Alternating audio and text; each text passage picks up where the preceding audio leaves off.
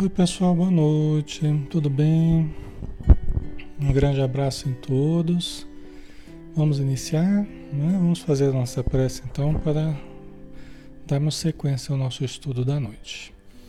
Convidando a todos para fecharmos os olhos e para nos colocarmos numa atitude de abertura, de receptividade, de elevação para que todos nós nos sintonizemos com as frequências elevadas, onde vibram seres e coisas, pensamentos e sentimentos, numa frequência de paz, de luz, de amor, de equilíbrio, de serenidade, em que nós podemos aurir esses elementos para comporem a nossa realidade íntima e profunda do nosso espírito imortal. Obrigado, Senhor Jesus, pela luz que nós recebemos neste momento. Obrigado pela presença dos espíritos amigos que todos os dias está conosco e mais uma vez nos amparam, nos intuem, nos protegem para que tudo transcorra num clima de paz que tudo que nós falemos, tudo que nós pensemos, possa ter o cunho da elevação neste momento, Senhor. E que todos aqueles que se acheguem a, esse, a este estudo possam sentir a Tua presença. Abençoa todos os encarnados e também desencarnados, todos os que estão bem e aqueles que estão necessitando. E que a Tua luz nos envolva hoje e sempre. Que assim seja.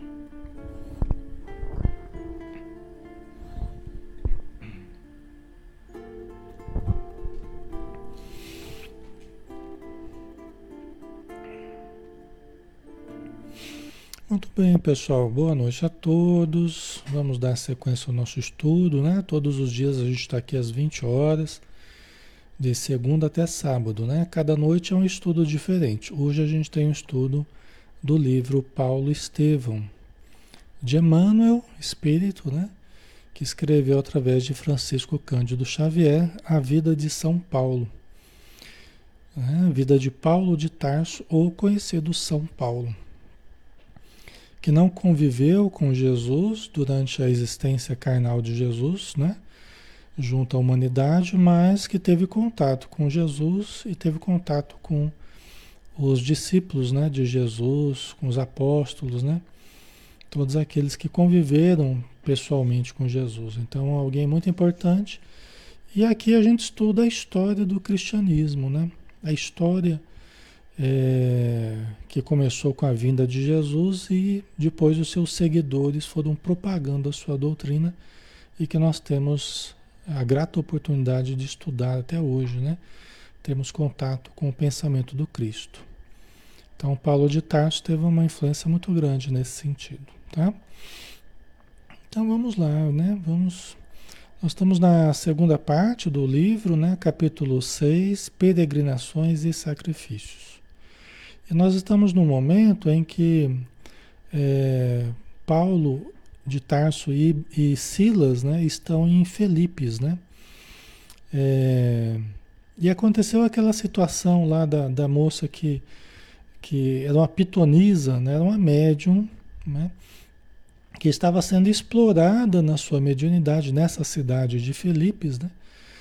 Uma, uma pitonisa, uma médium, estava sendo explorada na sua mediunidade por é, é, alguns encarnados que estavam ganhando financeiramente através da mediunidade dela e havia espíritos também em torno dela fazendo parte desse comércio de baixo nível, né? Que é o que acontece quando a gente leva a mediunidade para o campo financeiro, que a gente leva a mediunidade para as trocas de favores, né? Então a gente vai sutilmente ou menos sutilmente levando a mediunidade para o campo dos negócios materiais e aí vai vai caindo o nível da mediunidade, né? O nível da do fenômeno mediúnico, né?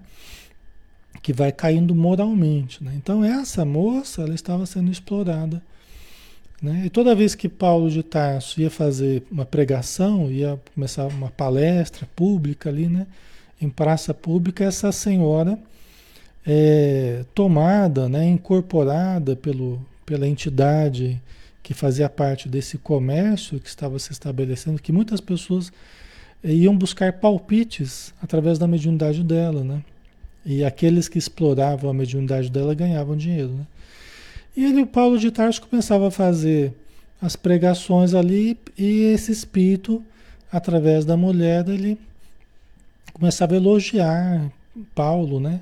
Começava a falar muito bem, né? Em altas vozes, grandes elogios, tal. E Paulo ficou meio assim, só relembrando para a gente engrenar aqui na história, né? E Paulo começou a ficar meio assim e procurou saber da mulher.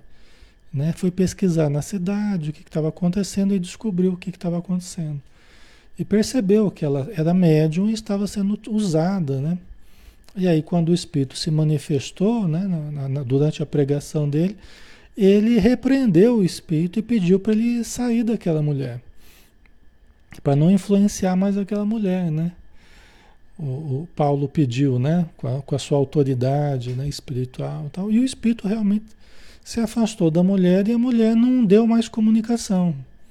A mulher não, a mulher não, não acontecia mais dela ficar lá elogiando e tal. Né? É, é, e Paulo percebeu que aqueles elogios eram exagerados, né? Ele até depois o, o depois o Silas até questionou com ele, não, mas será que ela não estava ajudando a gente, né? Aí Paulo falou, Silas, você acha que nós estamos com essa bola toda, né? Você acha que nós terminamos o trabalho para receber tantos elogios assim? Você acha que é no espírito elevado, equilibrado? É um espírito que falava de Deus, mas não vinha de Deus. Né? Só relembrando para vocês. Né? Aí, inclusive, o Silas depois ele perguntou também: olha, será que não é um alerta para a gente não lidar com a mediunidade, para a gente não lidar com o invisível, né? Será que não foi um alerta, né? Para que a gente não estabeleça contato com o invisível, né? Aí, aí Paulo falou que não. Falou, de onde você tirou essa ideia, Silas, né? Aí ele explica que não, que o que alimenta a, a, o cristianismo, o que alimenta o, o, nosso trabalho é o contato com o plano superior, é o contato com, com Jesus e com aqueles que vêm em nome de Jesus, em nome de Deus, né? Aí ele fala isso aqui, né? Os sacerdotes são homens, os templos são de pedra. Que seria da nossa tarefa sem as luzes do plano superior? Ninguém poderá fechar as portas que nos comunicam com o céu. Né? Então, isso aqui são palavras dele, né? Que Emmanuel nos trouxe no livro, tá?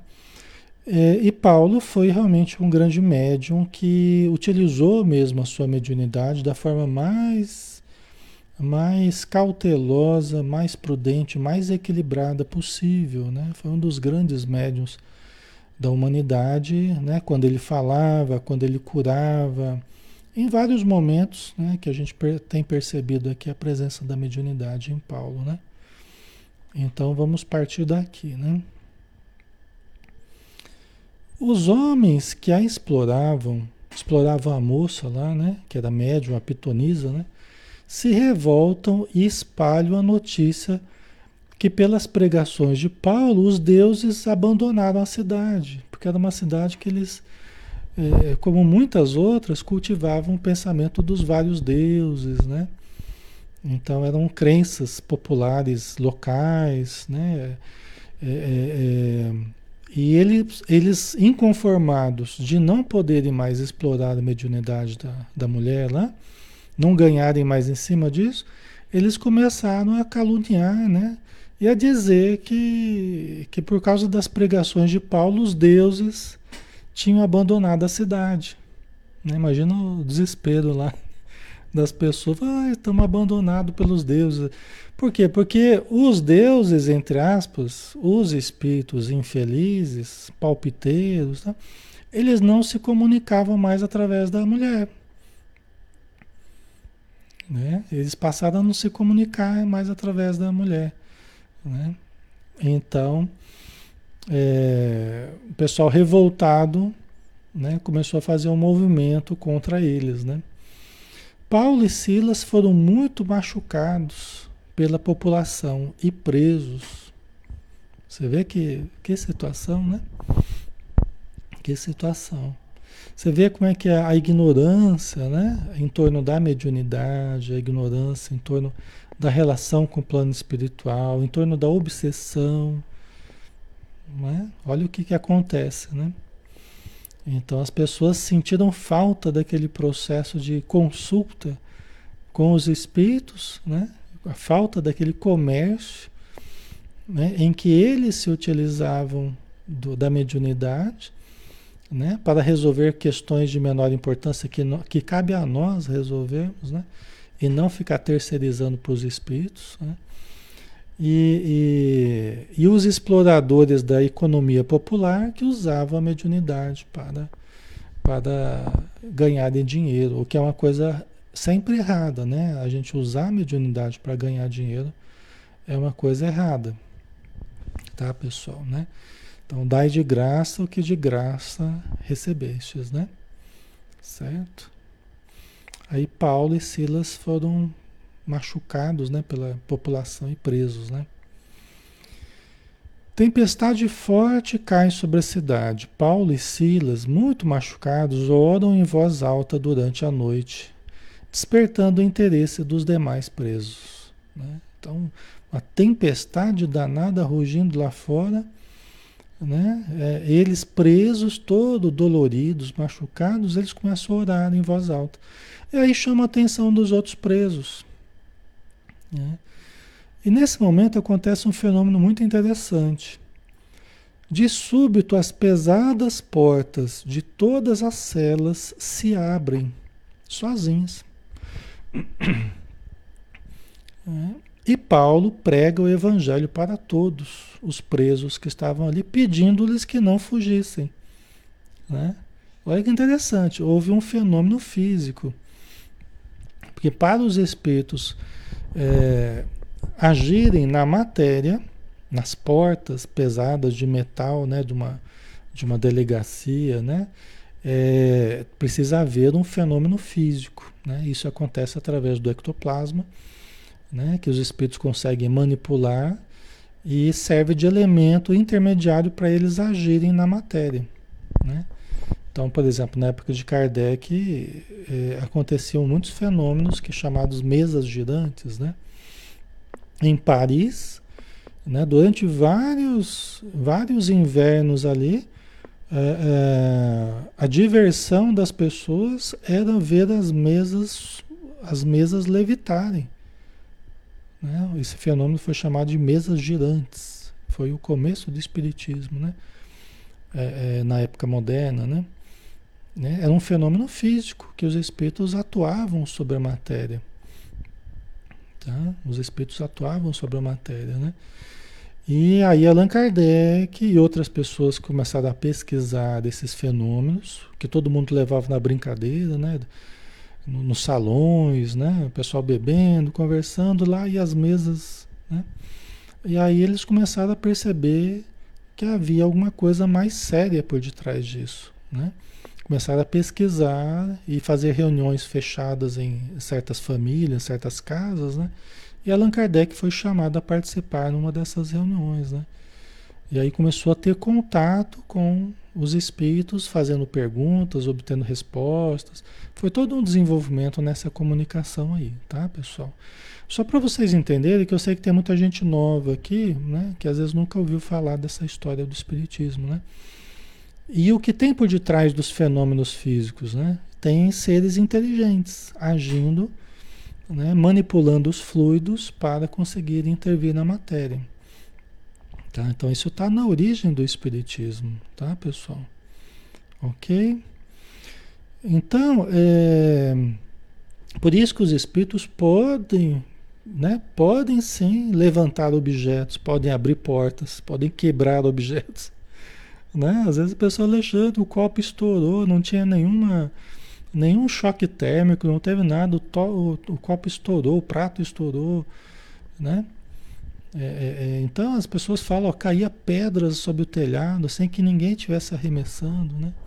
São fenômenos físicos, tá, pessoal? É, às vezes tem caso de parapirogenia. Uma vez eu fui na casa de uma, uma adolescente, né? É, que ia ter um exorcismo lá, que os evangélicos iam fazer um exorcismo, saiu no jornal lá que ia ter um exorcismo, porque estavam os colchões pegando fogo espontaneamente na casa, né? Então, é um fenômeno físico também, chamado parapirogenia, né? Então, tem vários fenômenos físicos, tá, pessoal? Que estão dentro dos fenômenos mediúnicos, né? Estudados pela doutrina espírita, tá? O livro dos médiuns, por exemplo, estuda né, todos esses fenômenos, ok? Então, olha que interessante, as portas se abriram, as portas da, da cela se abriram a tempestade lá fora rugindo, né? E Paulo e Silas falando do evangelho para os presos né? e pedindo para eles não fugirem. Eles conquistaram tanto a simpatia do, dos presos, né? E uh, o Paulo impôs tanto respeito, né? Pelo que ele estava falando, pela presença dele ali, que realmente nenhum preso fugiu. Né? Tinha tudo, né? Para todo mundo sair fugido, né? Mas ninguém fugiu, nem eles, né? Isso já é um fenômeno, né? Mas é o respeito, né, que o Paulo, que o Paulo, as palavras de, dele exerceram, né, sobre aquele, aquela assembleia, né? O carcereiro, hora que ele chega, né, e ele vê o, o, o pessoal, as celas abertas ali, todo mundo livre, ele tem ímpeto de se matar, né? Então o carcereiro tenta se matar e Paulo o impede. E depois narra, o carcereiro narra fato às autoridades locais, que decidem libertar os cristãos, com a condição de que deixem a cidade. Então eles ficaram tão impressionados, o carcereiro inclusive se tornou cristão, né? É, é, e ele contou às autoridades o que aconteceu, ficou tão impressionado né, com, com as palavras de Paulo depois, que ele falou muito bem sobre Paulo tal, e, e ficou uma aura assim, meio de, de, de, medo né, de Paulo. Né? Ficou uma aura de medo, um certo receio sobre eles assim. E aí eles resolveram libertar o Paulo e Silas, né? Com a condição de que deixem a cidade. E aí Paulo, aproveitando dessa situação que eles ficaram meio receiosos, né, falou, ele também impõe uma condição. Tá bom, a gente deixa a cidade, mas desde que as senhoras que fundaram a igreja não sejam incomodadas. Né? E assim fica acordado, né? Que, que as senhoras que estavam participando com ele ali da, dos cultos, né? no período que ele ficou na cidade de Filipes, né? elas poderiam levar o trabalho delas adiante sem serem incomodadas. Né? E o pessoal aceitou isso aí. Certo?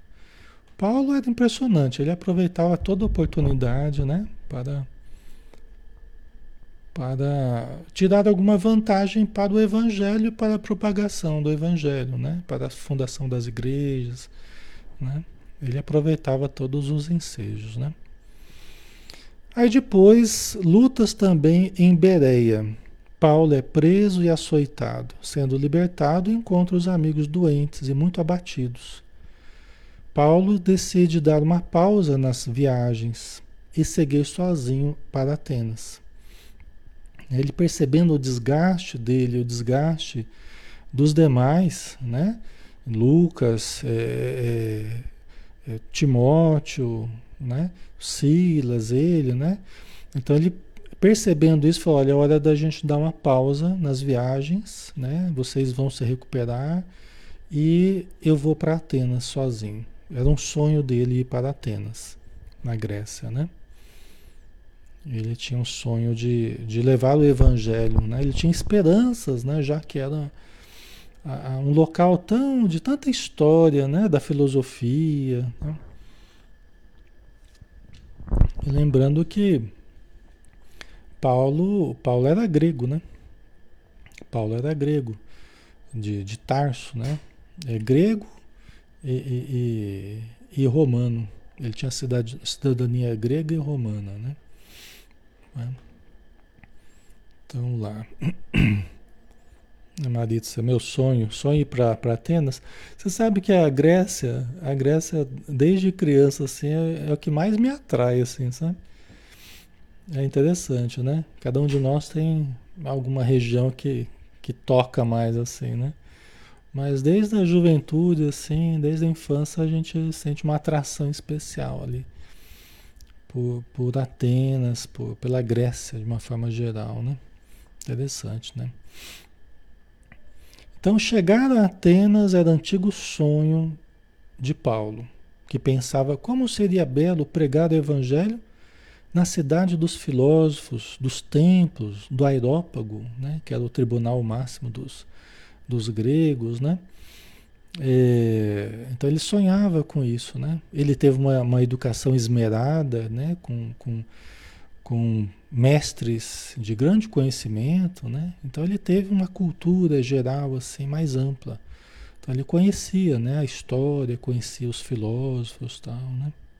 Certo? Então era um sonho dele, né? Ele foi com muitas esperanças para Atenas. Grande surpresa aguardava o convertido de Damasco, Paulo, né?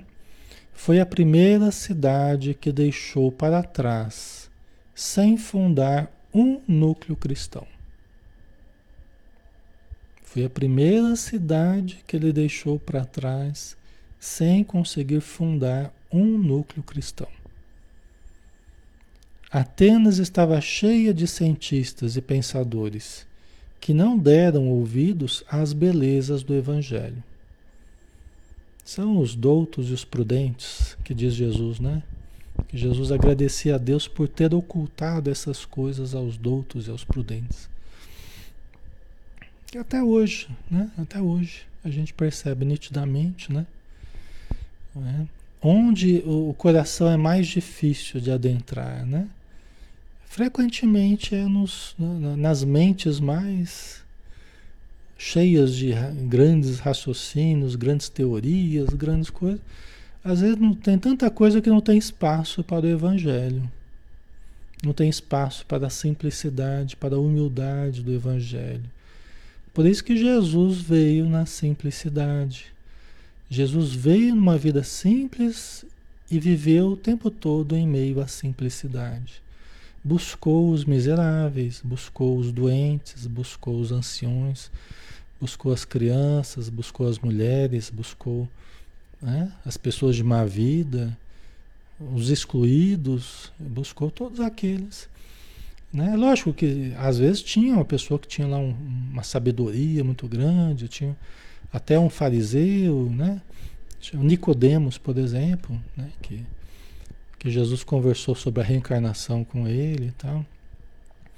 Mas é isso, é isso, não é?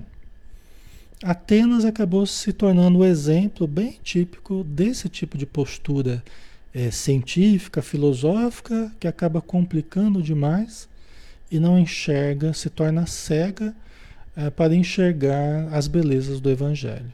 Né? Então o pessoal Deixa eu terminar de, de ler aqui. Ó. Então, Atenas estava cheia de cientistas e pensadores que não deram ouvidos às belezas do Evangelho, que era pronunciado por um homem todo alquebrado,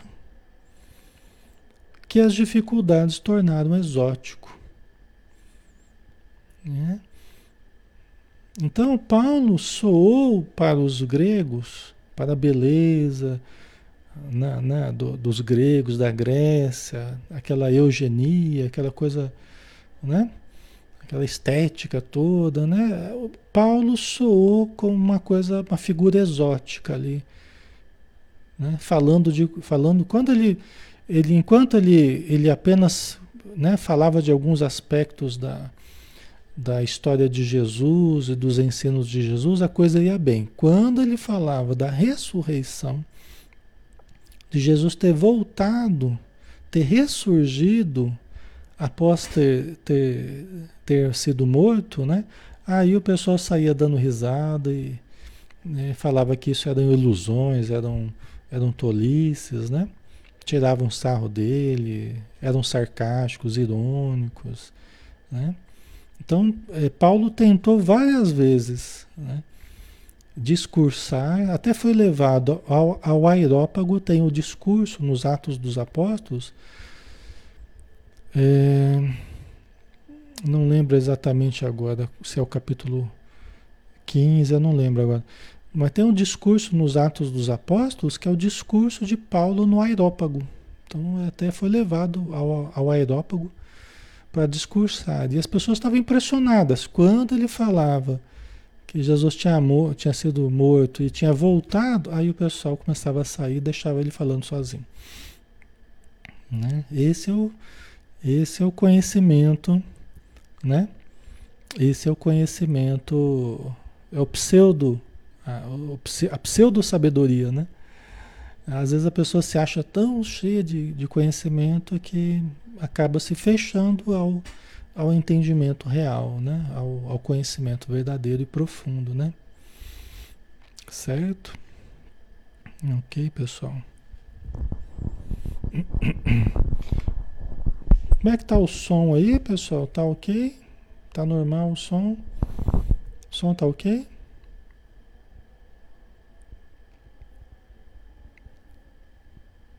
Tá bom o som, né? Tá ok, tá jóia. Tá jóia, ok. Né? Então, lógico, todos os filósofos, né, epicuristas, é, estoicos, né, diz que foram, os, foram essas duas vertentes aí, os epicuristas, né, e os estoicos que levaram Paulo para o aerópago, para ele falar, né, ficaram impressionados com a oratória dele, só que bastou falar de, de, de ressurreição que eles saíram fora, né? E aí Paulo até tentou convencer alguns ali que tinham ficado, ah, vamos tentar formar um grupo para a gente estudar Jesus, mas cada um dava uma desculpa diferente para se subtrair a essa ideia. Né? Ok? Então é isso, né, pessoal? Porque Paulo nessa época ele já estava, ele já estava é, se eu não me engano, por volta do ano 50 depois de, de Cristo, né? É, por volta do ano 50. Então Paulo já estava com uma idade já avançando, né? Ok? Então ele já estava, né? Tinha sido muito açoitado, as privações. Então ele estava emagrecido, né? Cheio de cicatrizes. O pessoal tirava sarro dele, né? Lá em Atenas, né? Então não conseguiam compreender a, a, o fundo né, por detrás da forma. Né? Acabavam dando mais valor à forma do que ao fundo, né? A essência, né? Que é o fundo, né? Ao sair da cidade, Paulo chorou copiosamente, mas suas orações encontraram resposta na vinda de Timóteo, cheio de boas notícias de Corinto, né? Então, graças a Deus, ele ficou muito chateado, muito triste, né? Muito abatido depois desse. Foi uma frustração muito grande, né? Já que ele tinha um, o sonho, né? De já que ele tinha um grande sonho, né? De falar em Atenas. Então foi uma frustração muito grande, né? Às vezes a gente recebe uns baques assim que a gente precisa se segurar, né? Mas é o contato com a realidade. Uma coisa é a gente imaginar algo a respeito de uma cidade, a respeito de um, de um povo, né? Outra coisa é você ver a realidade desse povo. Né? Aí Paulo, quando entrou em contato com essa realidade, foi uma grande frustração, né? Mas aí veio Timóteo com boas notícias para ele. Aí a gente entra na, no capítulo 7, né? Sobre as epístolas, né? Uma parte importante da vida de Paulo de Tarso, né?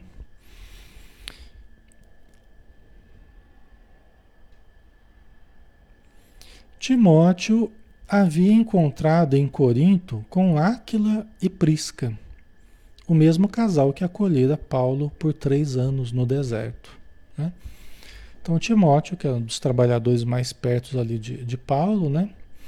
É, que estava em Corinto, é, Corinto era a cidade de, de onde viera Abigail e Estevão, né? Gesiel e Abigail, né? Abigail que era noiva de Paulo de Tarso e Gesiel que era o irmão dela, Vocês se lembram, né? Quem está aí desde o começo? Quem está aí desde, desde o começo, levanta a mão. né?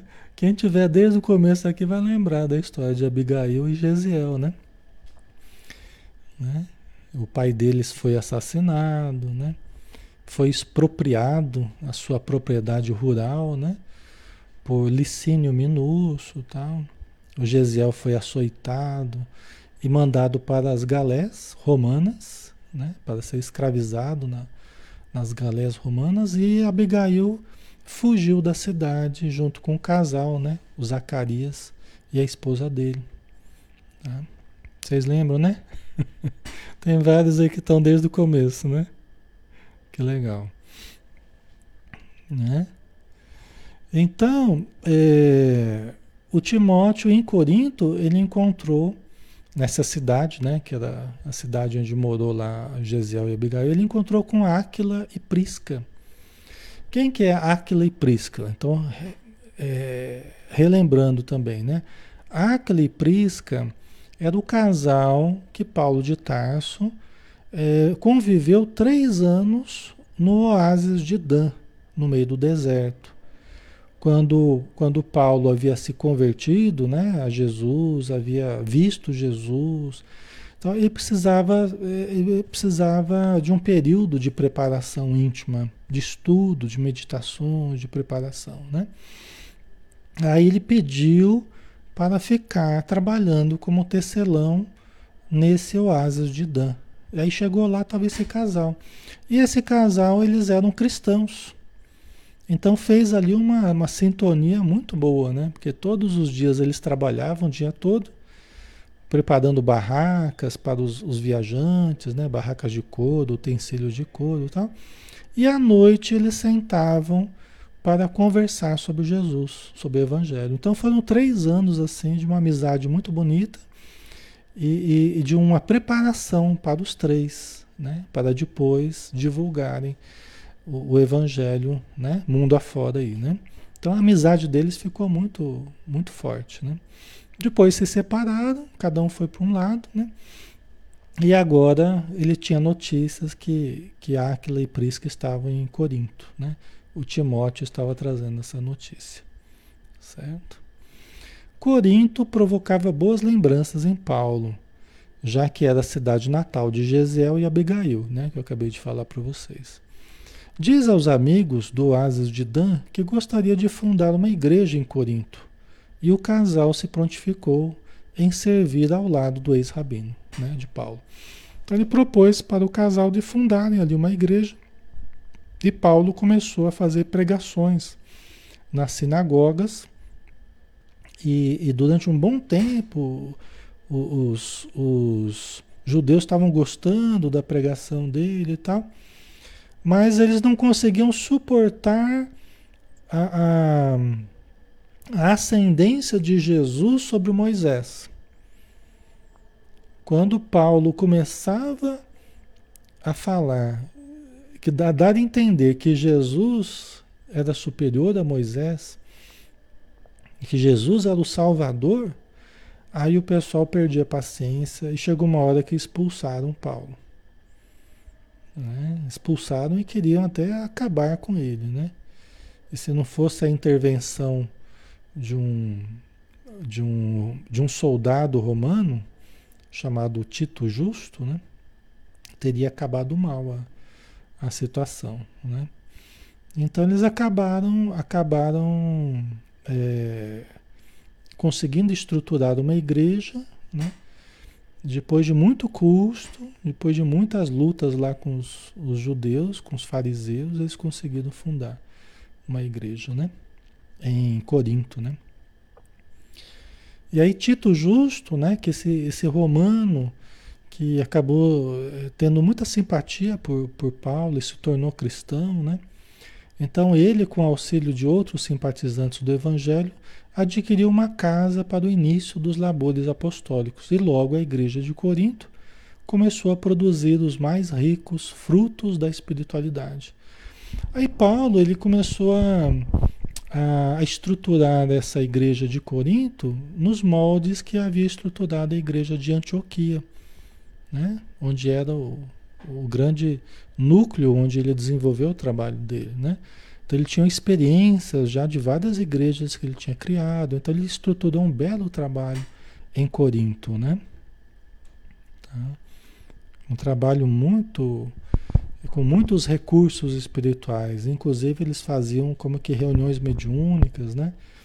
Eles é, é, estudavam as passagens de Jesus, depois tinha uma pregação de alguém, né? Que, que fazia um, um, uma dissertação mais longa e por fim eles silenciavam, né? É, é, é, faziam um recolhimento, diminuíam as luzes, né? Para tentarem obter o profetismo. Aí Emmanuel até fala que o mesmo profetismo dos tempos apostólicos ali é o mediunismo.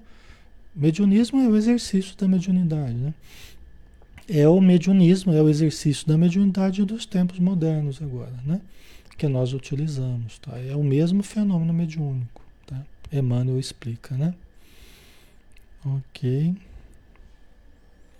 A Jamile, né? Paulo foi bastante persistente. Foi, foi sim. É uma das grandes virtudes dele é ser perseverante. Né? Tinha uma vontade poderosa, uma determinação incrível, né? uma perseverança inquebrantável. Né? Então, nós estamos estudando Paulo Estevão, o livro Paulo Estevão. Né? Certo. Ok, pessoal, tá ficando claro. né? Então vamos lá. A todo momento chegavam emissários com pedidos de ajuda e esclarecimentos das igrejas da Galácia, da Psídia, Icônio, Listra, Chipre, Jerusalém, né? é, é, Colosses, Colossos, acho que é Colosses ou Colossos, né? é, é, Tessalônica. Né? Então, assim, várias cidades que ele, que ele foi criando igrejas, que ele foi estruturando trabalhos e deixando pessoas ali preparadas para levarem o trabalho adiante, agora começavam a buscá-lo para resolver certos problemas que estavam surgindo nas igrejas. Né? Porque viam nele um referencial à medida que as igrejas iam funcionando, os templos iam fun funcionando e os problemas iam surgindo, ah, vão, vão pedir ajuda para Paulo, né? Vão buscar Paulo. Então era o tempo todo vindo emissários com pedidos de ajuda e esclarecimento. Pontos controversos, que não estavam entendendo muito bem a respeito dos evangelhos, situações de grupo, problemas de grupo, problemas de relacionamento, né? Então, como fazer agora, né? né? Como, como fazer? É, porque era, tanta distância, é uma cidade para outra, né? Eram regiões longínquas, muitas. Como Paulo ia dar conta de tudo isso? Ainda mais Paulo com a idade já chegando também, já cansado, desgastado, né? Como é que ele iria dar conta, né? Tá? Vocês têm alguma ideia? Como resolver? Não tinha internet. Para fazer conversa pelo Skype, pelo WhatsApp, né? Fazer reunião virtual, não tinha jeito, né? Tá? Não tinha telefone, né? Assim, Paulo sentiu-se incapaz de atender todos os pedidos e rogou a Jesus em prece que não lhe faltasse com o socorro para o cumprimento da tarefa.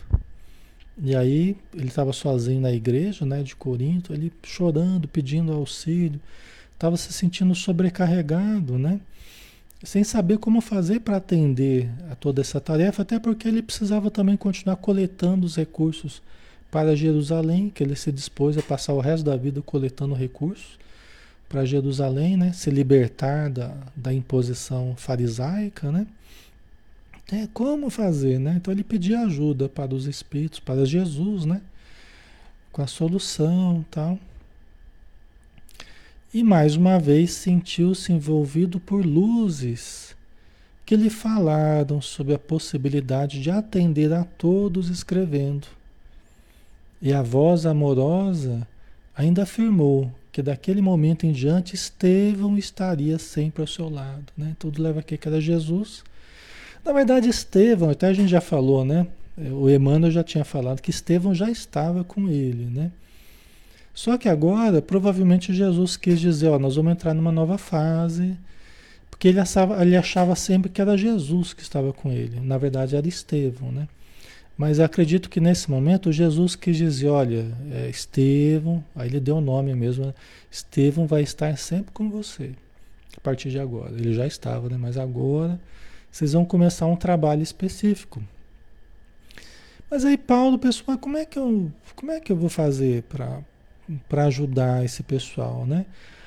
Aí ele escutou essa voz dizendo que ele não poderia estar presente em todos os lugares, mas ele poderia usar os poderes do Espírito.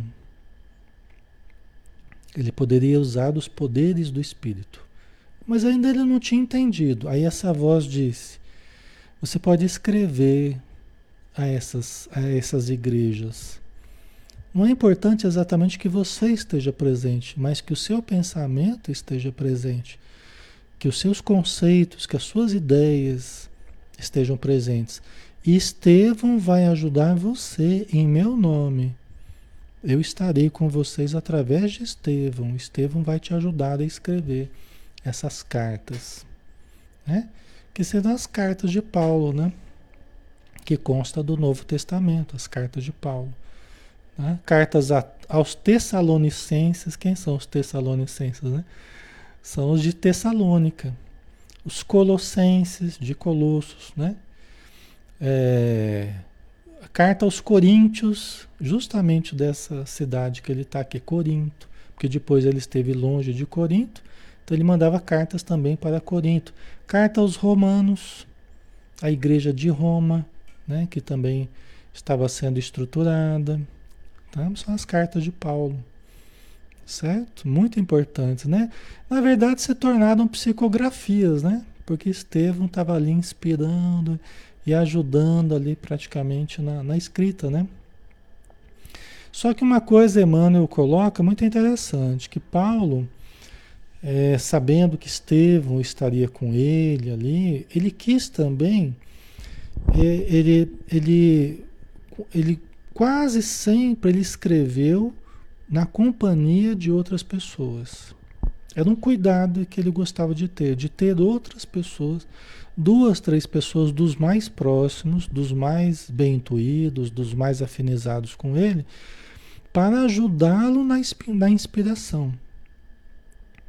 Então é interessante, as cartas de Paulo não foram somente de Paulo.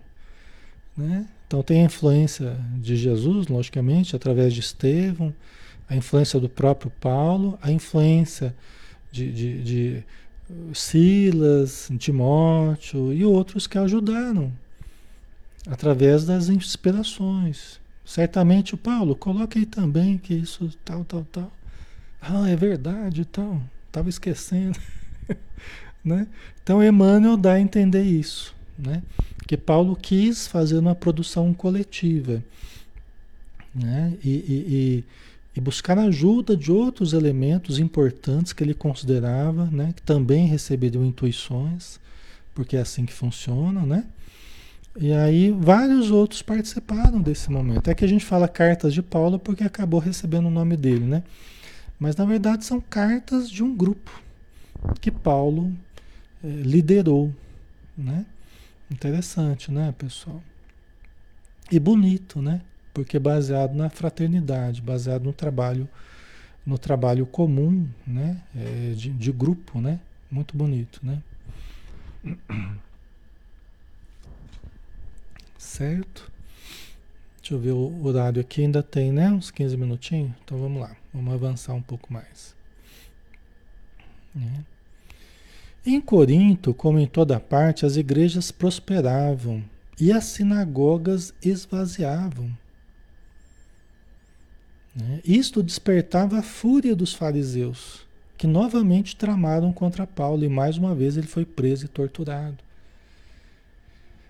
Né? Principalmente em Corinto, ali as curas estavam acontecendo, fenômenos muito interessantes, né? Muitos romanos, inclusive com dinheiro, estavam se aproximando da igreja, estavam ajudando as obras da, da igreja de Corinto, mas não era apenas em Corinto, em toda parte, as igrejas cristãs estavam crescendo, prosperando. E as sinagogas estavam esvaziando.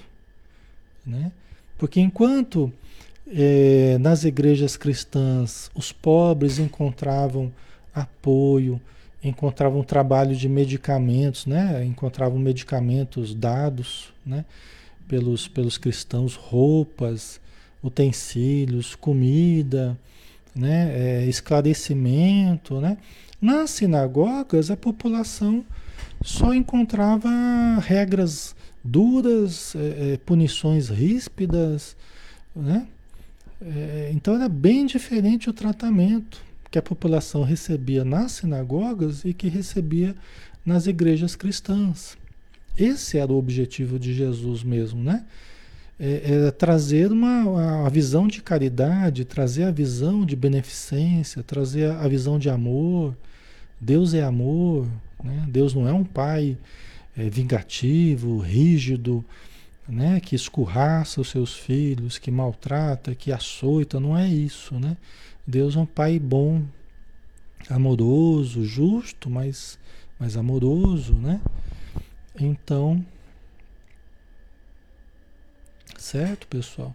Então as igrejas é, cristãs começaram a prosperar, né? Enquanto as sinagogas foram esvaziando, né? E os fariseus que estavam acostumados, né, viviam, muitos viviam da igreja, né, é, dos templos, tal, dos sacrifícios, e tinha sempre um comércio ali em torno da, das igrejas, né, do, do, das sinagogas, eles ficavam enfurecidos, né? Estavam perdendo o prestígio, né? Perdendo o, o poder sobre a população, né? Então eles ficaram tramando contra Paulo. Paulo novamente foi preso e torturado, né? No dia do julgamento, o procônsul da Acaia, Júnior Galho, que era uma pessoa boa, uma pessoa respeitável, justa, né? Ouviu as, as, as acusações de Sóstenes, que estava representando a sinagoga, né? Representando os fariseus, né? E a defesa foi feita justamente por Tito Justo, aquele soldado romano, né? que apareceu lá de improviso e, e, e para defender é, Paulo de Tarso, né? O romano generoso que auxiliou na fundação da igreja de Corinto. Né? Inclusive foi uma, um julgamento bem interessante, né? Porque os cristãos saíram plenamente vitoriosos, né? O, o Júnior Galho, que era esse procônsul da Caia, ele queria julgar, né? Ele tinha uma mania interessante. Ele quando ele ia escutar a acusação, ele tampava um ouvido e usava o outro para ouvir, né? Quando ele ouvia a defesa, ele tampava um ouvido e, e abria o outro, né? E o pessoal, os judeus, começaram a ficar meio, meio desconcertados com aquela atitude, achavam que era uma falta de respeito. Então aí ele explicou, não, eu acho que toda, toda pessoa que julga deve guardar um ouvido para um lado e outro ouvido para o outro, né? Até o Paulo de Tarso deu risada nessa hora. Achou uma situação meio, meio cômica, né? Mas no final da história, tudo que o, o Tito Justo falava, porque era uma pessoa muito benquista também pela população de, de Corinto, né? Tudo que ele falava, o pessoal aplaudia, né? E ele contou a história de, de, de Paulo de Tarso e, e até o Júnior Galho ficou impressionado com a história dele, né? os gregos ali eles ficaram impressionados, né? Só os judeus mesmo que, que estavam mordidos com a situação, né? Então ele saiu plenamente vitorioso porque o Júnior Galho não viu nenhum crime nas ações dele, pelo contrário, né? A, a igreja de Corinto estava produzindo coisas boas, ajudando a população, ele não via crime algum, né? E que ele não queria mais participar de julgamentos desse tipo, que era só questão de termos, de palavras, né? que ele não tinha nada a ver com aquilo. Tal. Né? Então foi um julgamento bem interessante. Né? Os gregos presentes ficaram impressionados com a história do convertido de Damasco e várias vezes Tito Justo foi aplaudido, isso que eu já falei. Né? Assim, Paulo foi libertado, as perseguições prosseguiram, prosseguiriam. E sabendo disso, comunicou aos cristãos de Corinto que partiria para Éfeso, na Ásia, para atender aos chamados de João, que estava com dificuldades para fundar a igreja naquela localidade. Veja bem, Éfeso é a cidade, se eu não me engano, Éfeso é na Turquia, não é? Éfeso não é na Turquia? Acho que é, né? Se quiserem dar uma olhada aí. A Éfeso, a ilha de Éfeso, era onde João, o evangelista, é, foi morar com Maria, mãe de Jesus. Né? Então, é, é, João, lembra que Jesus havia falado, né, quando ele estava na cruz ainda, expirando ali, quase morrendo, né? Jesus falou assim: é, mulher, não chamou ela de mãe nesse momento, disse assim: mulher, eis aí o teu filho. Porque João estava ali. João foi o único homem ali do, dos discípulos que estava presente ali, né? Nos últimos instantes de Jesus, né? E Maria, e Maria de Magdala também. Então, então mulher falou para Maria: Eis aí teu filho. Filho, eis aí tua mãe. Né? Como diz assim, né? Cuida dela. Né? Mãe, cuida dele. Né? E realmente, né, João se mudou depois de algum tempo, né, ele se mudou para Éfaso com Maria, onde os dois desenvolveram um trabalho humanitário importante, um trabalho de divulgação importante. Né? Turquia, né? É, é isso mesmo, né? Então João agora estava pedindo ajuda de, de Paulo, né? Chamou Paulo, vem ajudar aqui em Éfeso, estou tendo dificuldade para fundar a igreja a gente fica em muita discussão estéreo, não consegue sair dessas discussões e não consegue fundar uma igreja. Ele pedia ajuda de, de, de Paulo, né? Na Ásia, né? Porque a, fica na Ásia, né? Não na Europa, né? Tá aí. Depois de auxiliar João e instalar Áquila e Prisca, que foram juntos para Éfeso, Paulo retornou para Jerusalém a fim de entregar a pequena fortuna arrecadada durante as viagens. Né? Então, ele foi lá, ajudou João a instalar a igreja, a fundar a igreja, né? E Áquila e Prisca, que eram grandes amigos de Paulo, foram junto com ele para ajudar na obra cristã lá em Éfeso, né? Depois vieram outros. Daqueles mais próximos vieram outros para fortalecer ali o trabalho em Éfeso, né? É, e depois que Paulo estruturou esse trabalho, ele foi para Jerusalém para entregar o dinheiro, essa pequena fortuna que ele havia acumulado, para que a igreja de Jerusalém se libertasse do jugo do judaísmo, dos fariseus. Né? Por quê? Porque a partir desse dinheiro que Paulo conseguiu arrecadar, eles criariam obras que se sustentariam né? Eles iriam, tipo, é, fazer um trabalho profissionalizante ali, né? Para gerar rendas ali também para a instituição, tá? Então eles iriam trabalhar dessa forma, né? E esse dinheiro iria ajudar nessa estruturação, tá? Você vê que trabalho de Paulo, né? Meu Deus do céu. Que trabalho de Paulo de Tarso, né? Impressionante, né? Ele foi o campeão mesmo da, né, da divulgação, né, do auxílio, toda a, a, obra cristã, Paulo de Tarso foi impressionante, né? Pedro recebeu a doação muito comovido. Né? Então, Paulo, aqui a gente está resumindo, né, porque a história foi longa, né? E cada viagem dessa de, de Paulo, né, de, de um lugar para outro, pessoal, ele ia pregando evangelho, abrindo, abrindo igrejas, né? convertendo pessoas, ensinando, curando, esclarecendo. Né? Nas idas e vindas dele, era sempre trabalhando. Né? Então, quando ele voltou para Jerusalém, né? Pedro, né? o ex-pescador, né? que era a mola central ali do, da igreja de Jerusalém, recebe a doação muito comovido. E comenta que as cartas de Paulo são copiadas e estudadas assim como o próprio Evangelho. Olha que momento interessante para Paulo, né? Quer dizer, ele ouviu de Simão Pedro, que foi dos que mais conviveram com Jesus. Né?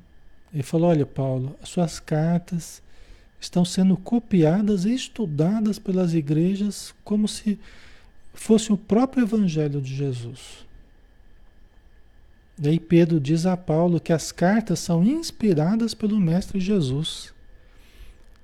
E esta afirmação sincera de Pedro comove o apóstolo.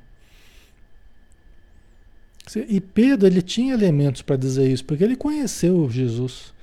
Então ele estava acostumado, né, com o modo de Jesus estruturar os seus ensinos, o modo de Então ele percebeu nas, nas, nas palavras que Paulo estava recebendo ali, né, nas cartas, ele percebeu a, a inspiração do mestre através de Estevão, né? Ele percebeu que havia uma influência superior, que havia uma influência muito superior, né? Que não era obra obra da matéria, da carne, que era obra do espírito, né? Isso comoveu muito Paulo, né? Porque era uma opinião importante a de Pedro, né? É, Paulo ele considerava muito a Pedro. Né? Retornando a Éfeso, Paulo ajuda João a estruturar a igreja ali fundada, né? a estruturar melhor, né? E as vozes que se manifestavam em outras igrejas ali se manifestaram na praça pública, enquanto Paulo pregava. Isto causou enorme repercussão entre os israelitas que perdiam terreno.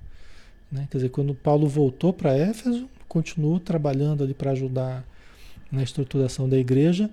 E teve um dia que Paulo é, é, fez curas e toda a população viu luzes em torno de Paulo e vozes que se manifestavam.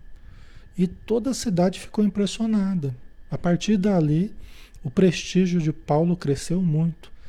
Não apenas entre os cristãos, mas até mesmo é, entre os israelitas, né? os judeus que também presenciaram o fenômeno. Tá? É interessante, né? São fenômenos que, quando os espíritos querem, e quando a, a pessoa encarnada ele demonstra a elevação necessária, o mérito necessário, né? e é necessário que aconteça esse fenômeno, os espíritos têm recursos para produzir fenômenos assim.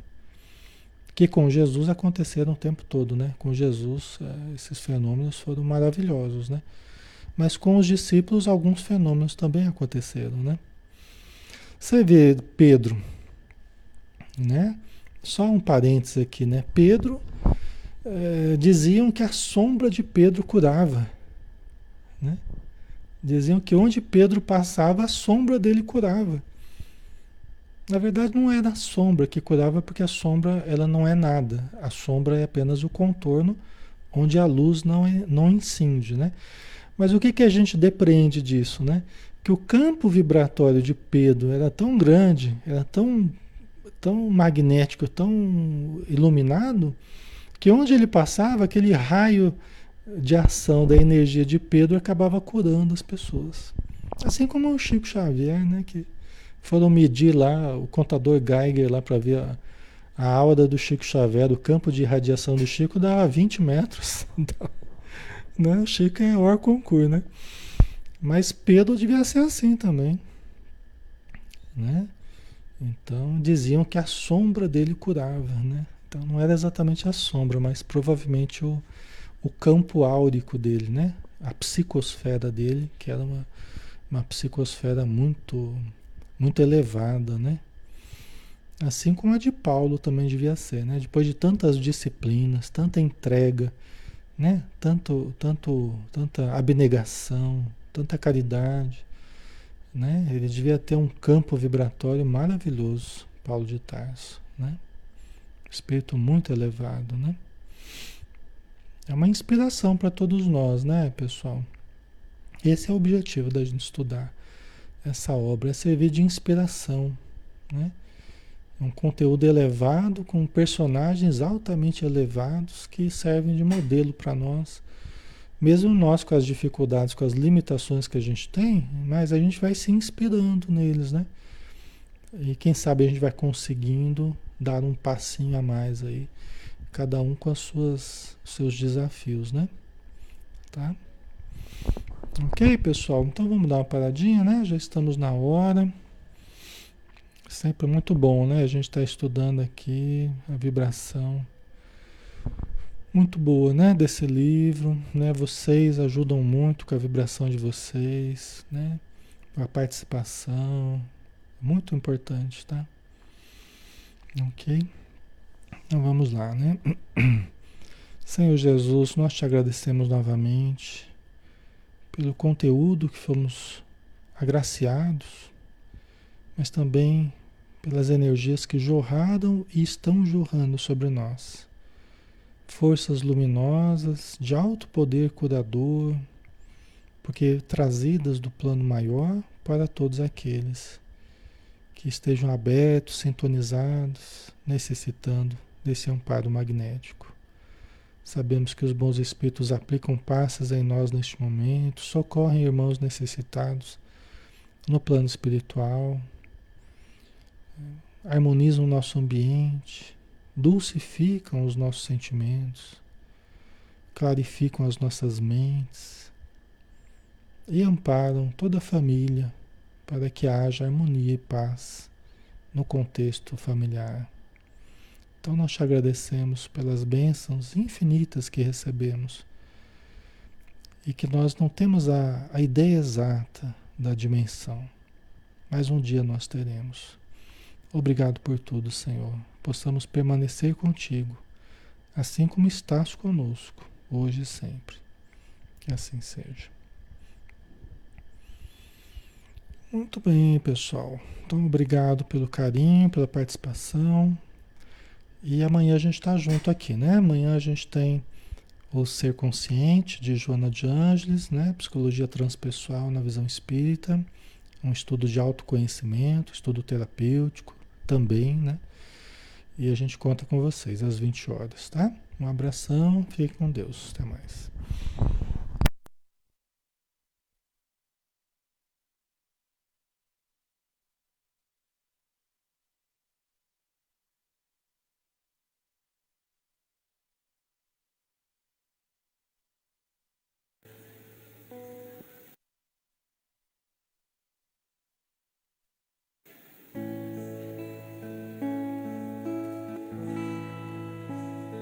Senhor meu Deus, quando eu maravilhado fico a pensar nas obras de tuas mãos, estrelas mil a cintilar no espaço de teu poder em manifestação.